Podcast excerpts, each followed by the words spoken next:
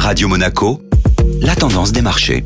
La tendance des marchés avec la Société Générale Private Banking et Delphine Michalet. Bonjour Delphine. Bonjour Julia. Les marchés européens se replient sur fond de tensions géopolitiques. L'indice parisien a poursuivi son recul hier au milieu de marchés fébriles à l'idée d'une visite à Taïwan de la présidente de la Chambre des représentants américaine. Le regain de tension entre Pékin et Washington autour de Taïwan, conjugué à l'aggravation des craintes sur la croissance mondiale, a stoppé net l'euphorie que l'on a connue sur les marchés actions au mois de juillet. La bourse de Paris a ainsi perdu un peu plus de 0,40% hier à 6400 points. Dans ce contexte, les investisseurs se sont de nouveau intéressés aux valeurs défensives qu'ils avaient récemment délaissées. Le titre Sanofi a ainsi grimpé de 2,60%.